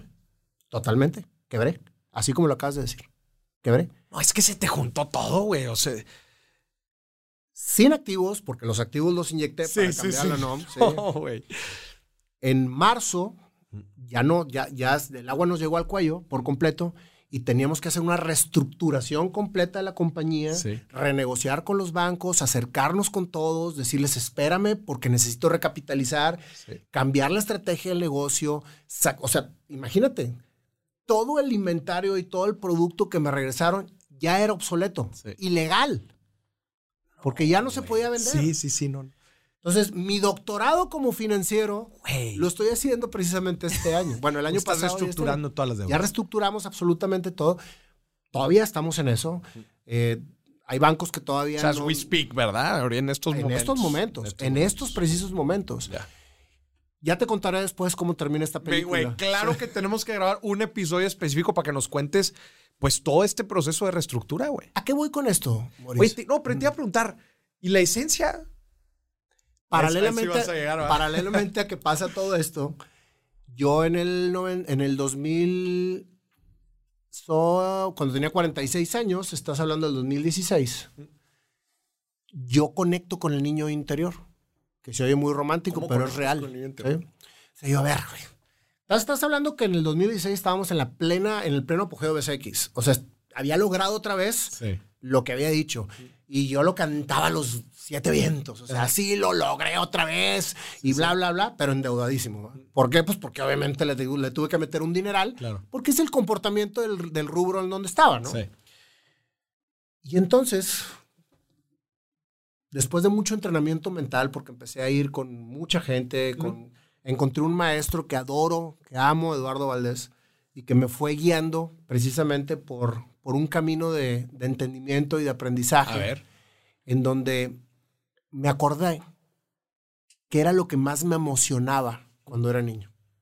¿Y Y lo que más me emocionaba era esconderme a jugar a que era artista, cantante. A que tenía, a que Ay, tenía, Vuelve el tema de la Sí, musical. completamente, a que tenía llena, llena a la gente viéndome y aplaudiéndome. Y a eso jugaba, Maurice. A todo lo que tuviera que ver con gente. Que yo estaba en un escenario y todo lo que tuviera que ver con gente. Al momento de recordar esos momentos, sentí una emoción que no había sentido desde que era niño. Ya. Eso es la realización. Ese es precisamente conectar con tu esencia. Dije, quiero cantar. Entonces, a mis 46 años, le pedí a las maestras de mis hijas que me hicieran una prueba para ver si realmente podía cantar o no, porque cantaba muy mal. Entonces, cuando quieres hacer algo diferente, pídele opinión a un experto. No le pides opinión a, un- a lo- a la gente que te quiere porque te va a decir que no lo Claro, hagas. claro, claro. Entonces me dijo, está bien, vamos a darle. Me hace la prueba y me dice, necesitas mucho entrenamiento vocal para poder llegar a cantar bien, porque la voz es un instrumento y tú nunca has cantado, pero tienes muy buen oído y eso te va a ayudar muchísimo. Sí, claro. Si realmente quieres llegar a cantar, necesitas capacitarte. Yo no sabía dónde me iba a llevar eso. Sí. Dije, Y a ver, ¿hasta, hasta dónde te llevó? Empecé obsesionado, como cuando quería ser empresario, haciéndolo congruente, Ajá. lo que necesitaba hacer para lograr mi objetivo. Por eso eso nunca se olvida. Sí. ¿Y Entonces, ahora qué era? cantar. Cantar. Pero de una forma profesional o algo, ¿no? Yo no quería ser un rockstar, güey, Ajá. pero yo quería cantar, porque me encantaba el escenario. Sí. Entonces, al momento de decir, bueno, ah, bueno, entonces está bien, entonces sí puedo, sí puedo. Pues armo una banda con los del golf, Ok. que tenían toda su vida de no tocar, güey, y pues sacan los instrumentos oxidados Ya, ya. y empezamos a presentarnos en público con nuestros amigos, güey. ¿Y cómo te sentías, pésimamente mal, porque cantaba muy mal. Entonces, cuando yo me, cuando yo me sentía, subí a cantar, decía, me van a madrear. Pero en el momento en que estaba arriba del escenario, Maurice, volví a sentir esa, esa emoción y esa realización. No Y es- y- y decía-. Y aquí soy. Y algún día voy a cantar bien, güey. ¿Qué? Pero entonces empezaba a platicar mucho en cada canción. Y entonces era un 50% cantada y un 50% platicada. Y es que lo que me gusta es expresar. Y la cantada es un vehículo para expresar. Claro. Oye, pues siguió el, siguió el, el tema, empezó a evolucionar la banda, empecé a- se empezaron a llegar nuevos músicos y le encontré un sentido a la banda. Dije, bueno, voy a tocar para ayudar. Y empezamos a hacer conciertos a beneficio. Entonces, todo el cover que se generaba se daba en donación. Y con toda la gente que conocía, pues me iban a ver. Y al principio me iban a ver para burlarse de mí o para decir que mal canta. y después decían, oye, pues este güey habla bien o me gusta y hacía buen desmadre. Y entonces los conciertos empezaban a dar resultado. Sí. Cuando sucede eso, se empiezan a retirar los músicos que no querían un exposure y empiezan a llegar músicos profesionales. Ok. Ahorita tengo una banda de puro músico O sea, ahorita profesional. tienes ya tú una banda. Sí, ya saco mi primer disco en abril. No manches, Sí, güey. o sea, todo to- en paralelo, güey. Todo en paralelo y te voy a decir, ¿qué fue lo que, lo que sucedió con esto, no? Que al- al- a la vez de lo que estaba, de, de lo que está, de que estaba cantando, empezaron a llegar músicos y empezó, y llegó un personaje clave en mi vida actual, que es Marcelo Neri. Sí, sí. Me decía, güey, cuenta tu vida. Sácala pública. Está súper fregona. Te vas a hacer una figura pública. Y yo, compadre, tengo 48 años. ya tenía 48 años. ¿Qué voy a hacer yo en las redes? No sé absolutamente nada. Tenía 100 seguidores en Facebook y no sabía lo que era el Instagram, güey. Ni el YouTube. Un año después me convenció. Dije, ¿sabes qué? Vámonos, pero vámonos con todo, güey. Vamos a sacar un programa de entrevistas. Que es el famoso programa el, de entrevistas. El programa de entrevistas. Platícanos dónde está en YouTube. YouTube. ¿Cómo se llama? Nayo Escobar. Nayo Escobar, Historias hechas sigan. canciones. Sí. Y así empezó entonces. Al principio, como cuando empecé a cantar, Maurice, todo el mundo me decía, ¿qué, que eres un ridículo? ¿Qué vas a hacer ahí? Eres un chavo ruco. Nadie quería ir a mis entrevistas, güey. Los invitaba y nadie quería ir. Y así empezó a evolucionar. Entonces, Afortunadamente, cuando sucede lo de mi compañía y cuando me quedo sin nada, porque realmente tuve que vender todo y volví a vivir al día y me di cuenta que todavía podía. ¿sí? Empecé a generar ingresos de todo lo que está sucediendo con mi marca personal. Entonces dirijo mi compañía y ahora estoy muy enfocado también en toda la parte de Nayo Escobar. Que esa es la que tú dices, toca tu esencia más. Eso fue precisamente lo que me llevó al canto. A tener un escenario, a dar conferencias. Estoy haciendo mi primer taller. Saco mi primer libro que va conectado con el disco, ahora en abril. Y está todo una, un proyecto alrededor. y estoy contigo en la misma agencia. No, güey, qué chido, güey. Qué, qué, historia, madre mía. Nayo, me gustaría que le, que le dirijas un último mensaje a la gente que nos está viendo. Que lo que escuchó de tu historia le, dio, le hizo mucho sentido en la parte de tener una meta muy clara y de entender los pasos intermedios que hay que tomar para poder llegar a ello con disciplina, perseverancia, constancia, todo lo que, todo lo que estuvimos platicando, pero que por alguna razón se ha desanimado en el camino, ha perdido la visión o simplemente le desmotiva el hecho de que ese camino que ha decidido tomar no le llena, no le, no le hace vibrar la sangre. ¿Qué mensaje le darías a esta persona? Creo que lo más importante es tener claro qué es lo que quieres, pero desde tu interior, no desde el exterior. Okay. Eso es bien diferente. Cuando tú tienes claro desde el interior qué es lo que quieres, entonces estás conectando contigo mismo. Vivimos queriendo lo que la gente quiere. Cuando realmente conectamos con lo que nosotros queremos, tenemos claridad. Y esa claridad te va a llevar a todos los, los puntos para poder lograr el objetivo cómo encontrar nuestra esencia, cómo encontrar lo que verdaderamente queremos en nuestro interior. Ahorita justamente estoy haciendo el, primer taller para ser congruente con lo que digo y con lo que la gente lo pueda hacer, porque era una responsabilidad que tenía. Y yo creo que un punto, Maurice, cuando no sabes nada, o sea, porque hay gente que dice, no sé lo que quiero, güey. Sí, claro, claro. No sé lo que quiero. Yo los invito a hacer un ejercicio de reflexión y análisis de todo lo que les ha emocionado en su vida de todo lo que les ha emocionado. Emocionado, de que dices tú, fui a, ver, fui a, ver, a esta banda y como salió este güey, yo quería ser él. Ya. Y apúntalo. Todos los momentos. Todos los momentos, apúntalos. Y en el momento en que los apuntes, analiza por qué te emocionó. Ok. Muy probablemente vas a dar o vas a conectar con lo que jugabas a escondidas cuando eras niño. O vas a conectar con lo que siempre te emocionó y no te has atrevido a hacer. Y desde ahí sale un ejercicio que próximamente van a ver en mi taller. ¡Qué chingón, Minayo! No, pero bueno, pues es un excelente primer ejercicio aquí para que la gente se aviente, güey. Minayo, híjole, qué viaje nos acabas de dar, güey. Oye, nos tardamos muchísimo, yo creo que me Sí, pero no, no, no, lo vamos a separar en dos episodios que seguramente la gente va, va, a disfrutar, va a disfrutar mucho. Minayo, gracias por estar aquí. Te voy a buscar cuando termine todo el tema de la reestructura financiera. Tenemos que hacer una entrevista exclusiva para todo lo que fue ese caso. Paso a paso de cómo lo lograste, con lo que te topaste y qué éxito tuviste. Señoras y señores, esto fue otro episodio con nada más y nada menos que Nayo Escobar. Nayo, gracias, Maurice. Un honor estar aquí. No, al contrario. Nos vemos hasta la próxima.